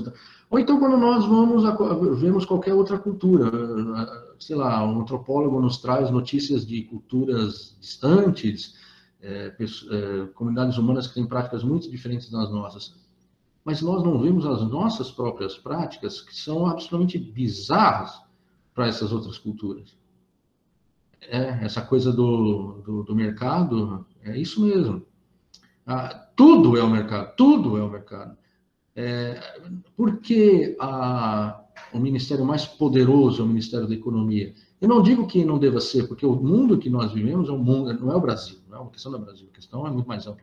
O mundo no qual nós vivemos, é estou falando do mundo ocidental, e de modo geral, tirando certos clusters aí, certos grupos, de, o mundo, o mundo mesmo, né? A, a, toda a orbe, que é regida pelo, pelo, pela, pela, por uma compreensão da existência como uma, uma, uma, a existência tem como propósito a geração de riqueza. Geração de riqueza. Nada contra a geração de riqueza, desde que nós saibamos para que é, para que ela está sendo produzida. Isso é, é que está o, o dinheiro, né? O dinheiro, o dinheiro não pode ser para filosofia, para filosofia moral, por exemplo. O dinheiro não pode ser um propósito. Ele não pode ser o fim. Mas não porque eu estou dizendo, olha só, não porque eu estou dizendo que não pode ser. Ele não pode ser pela sua própria constituição. Ele é um, um meio, ele é uma ferramenta através, por meio da qual eu obtenho outras coisas. Essas outras coisas que me vêm pela riqueza, essas outras coisas são os fins. É, é por isso que eu tenho o dinheiro. Não haveria muita diferença, creio, na vida de uma pessoa se ela tivesse um milhão de dólares enterrados debaixo de uma árvore na casa dela, ou se não tivesse um milhão de dólares.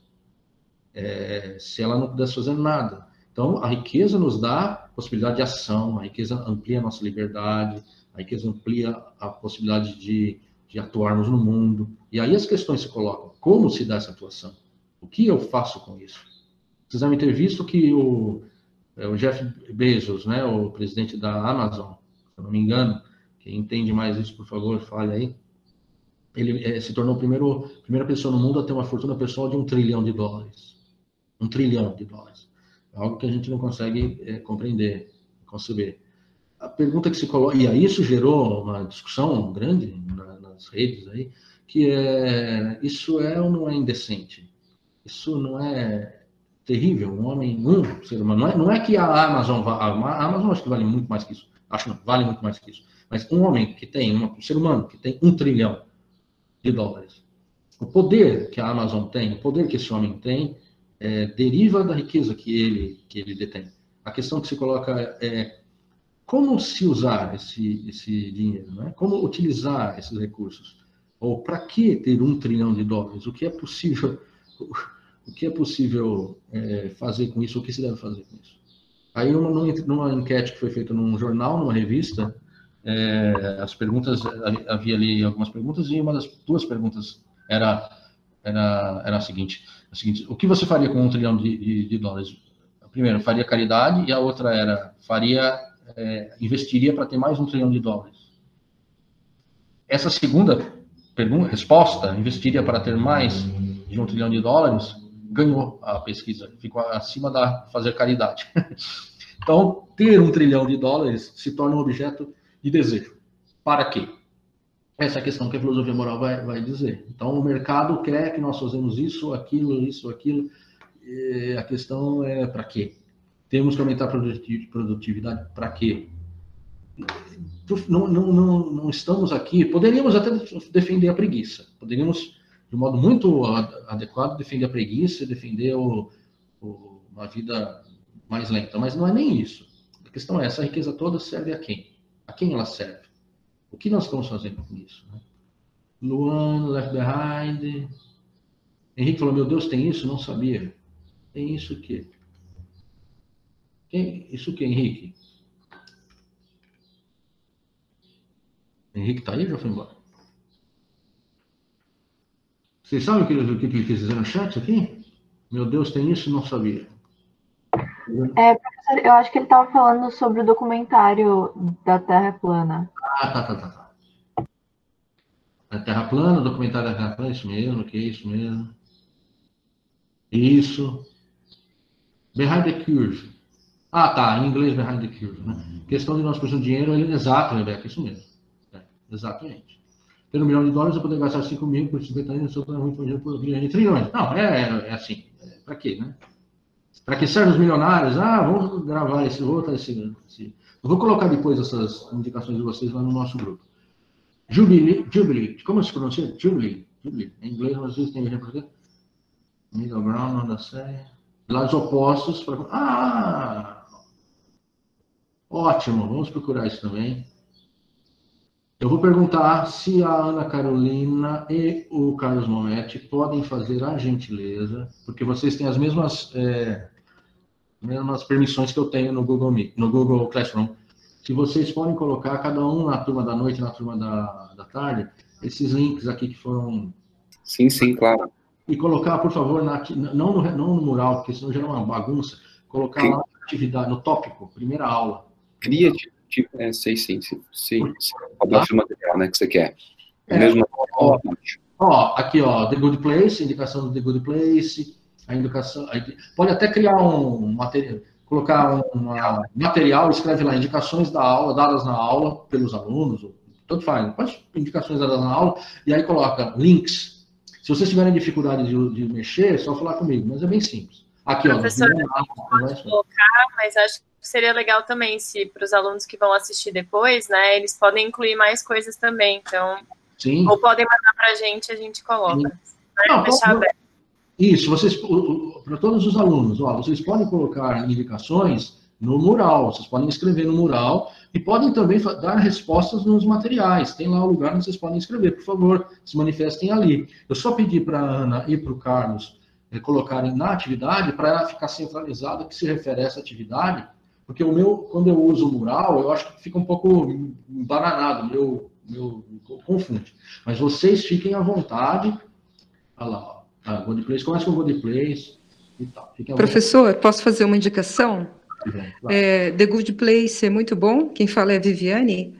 É, Westworld, da HBO, também é bastante interessante, não sei se você já assistiu, é muito interessante. Me falaram para eu assistir, mas eu, francamente eu, eu só vejo, só vejo, vou ser sincero, eu só vejo aquelas coisas bem curtinhas, sabe? De 20 minutos, quando eu vejo um negócio, uma série, um, cada, cada episódio, uma hora, seis, é, seis temporadas, eu nem vejo, porque eu sei que não vou conseguir assistir. É, mas eu preciso ver esse que você falou, Westworld. Ok, ok, ok, Henrique, ok. Até semana que vem. Então, gente, é, vocês têm mais alguma questão para colocar? O que eu queria era fazer uma, uma, um paralelo entre o texto do Jaspers e a música que nós ouvimos hoje. Merly também, Merly, né? Eu assisti. Eu assisti. Olha lá, Westworld, Ana Corina colocou, obrigado. A série que está no Netflix, Mer Merly, que conta a história de um professor de filosofia, também é muito legal. É... O que eu queria era fazer uma conexão entre o texto do, do o texto do Jaspers e o poema, ou música, né, o samba, do Noel Rosa. Notem, a filosofia se coloca em contraste com o mundo nos dois textos.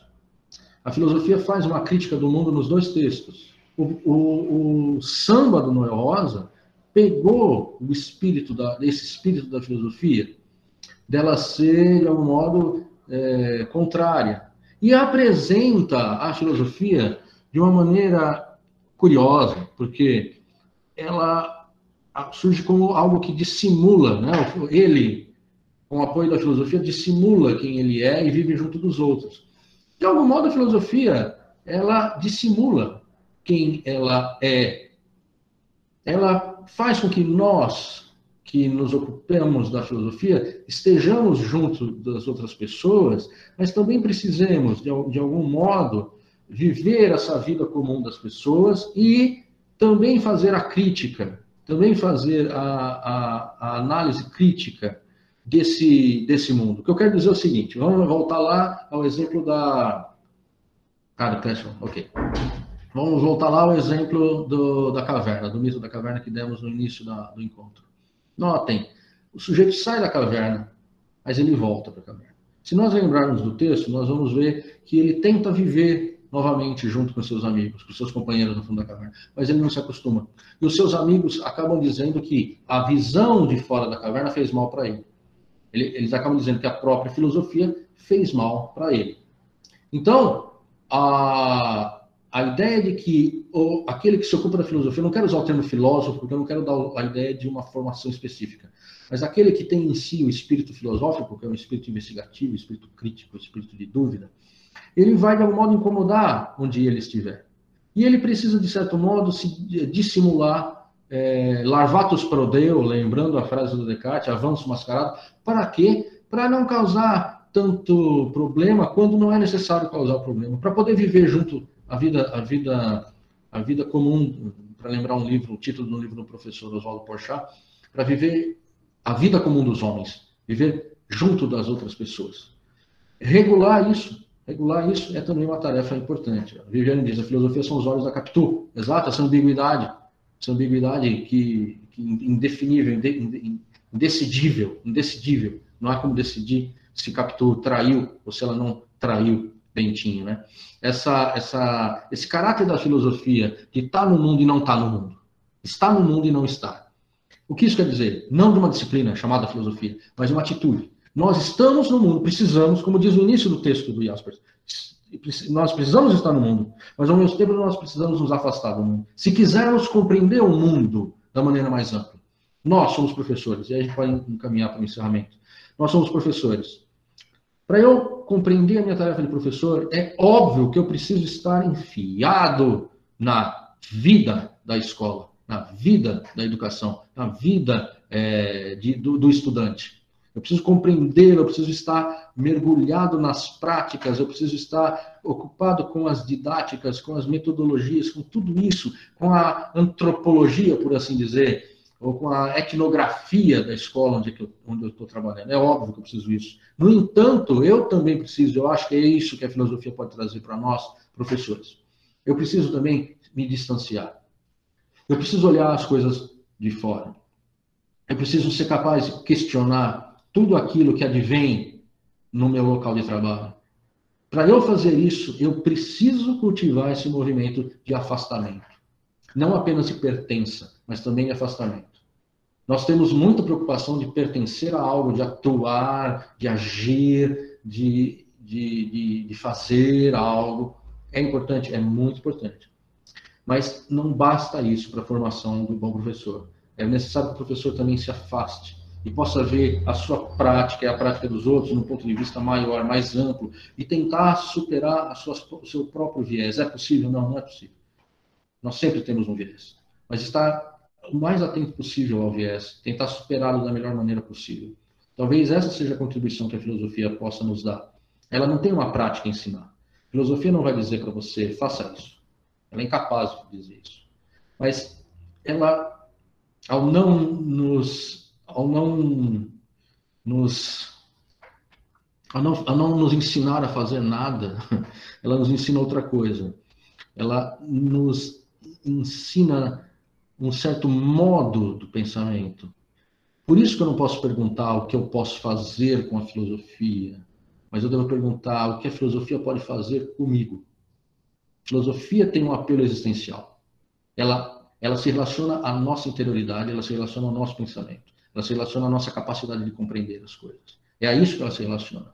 E ao nos tornar mais atentos, mais mais prontos a enxergar a complexidade das coisas, mais analíticos, mais críticos, mais é, céticos. Ao nos tornar pessoas assim, ela vai favorecer o nosso trabalho como professores.